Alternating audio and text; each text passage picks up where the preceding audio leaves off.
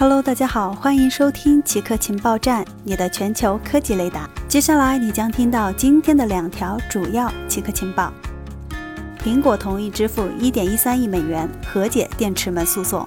所谓电池门事件是在2017年爆出的，旧型号 iPhone 手机用户注意到，升级到新系统之后性能显著下降，而更换电池能解决这个问题。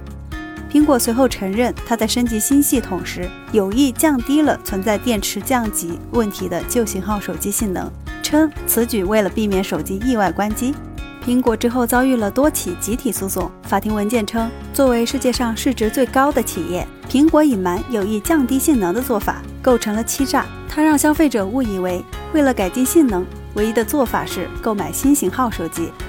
调查人员称，此举对苹果销量的提升可能每年多达数百万部。滴滴与比亚迪合作推出定制网约电动汽车，这款电动汽车名叫第一。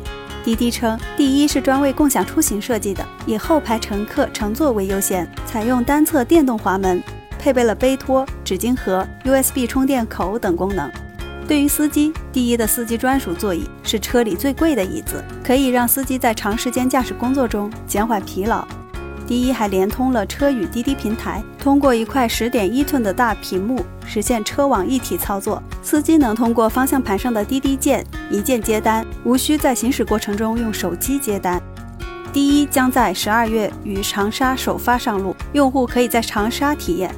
公司创始人陈维预计。到二零二五年，第一及其升级后的第三、第四将普及超过一百万台。到二零三零年，第一将完全去掉驾驶舱，搭载成熟的完全意义上的 L 四级无人驾驶系统。以上就是本期节目所有内容。固定时间，固定地点，我们下期见。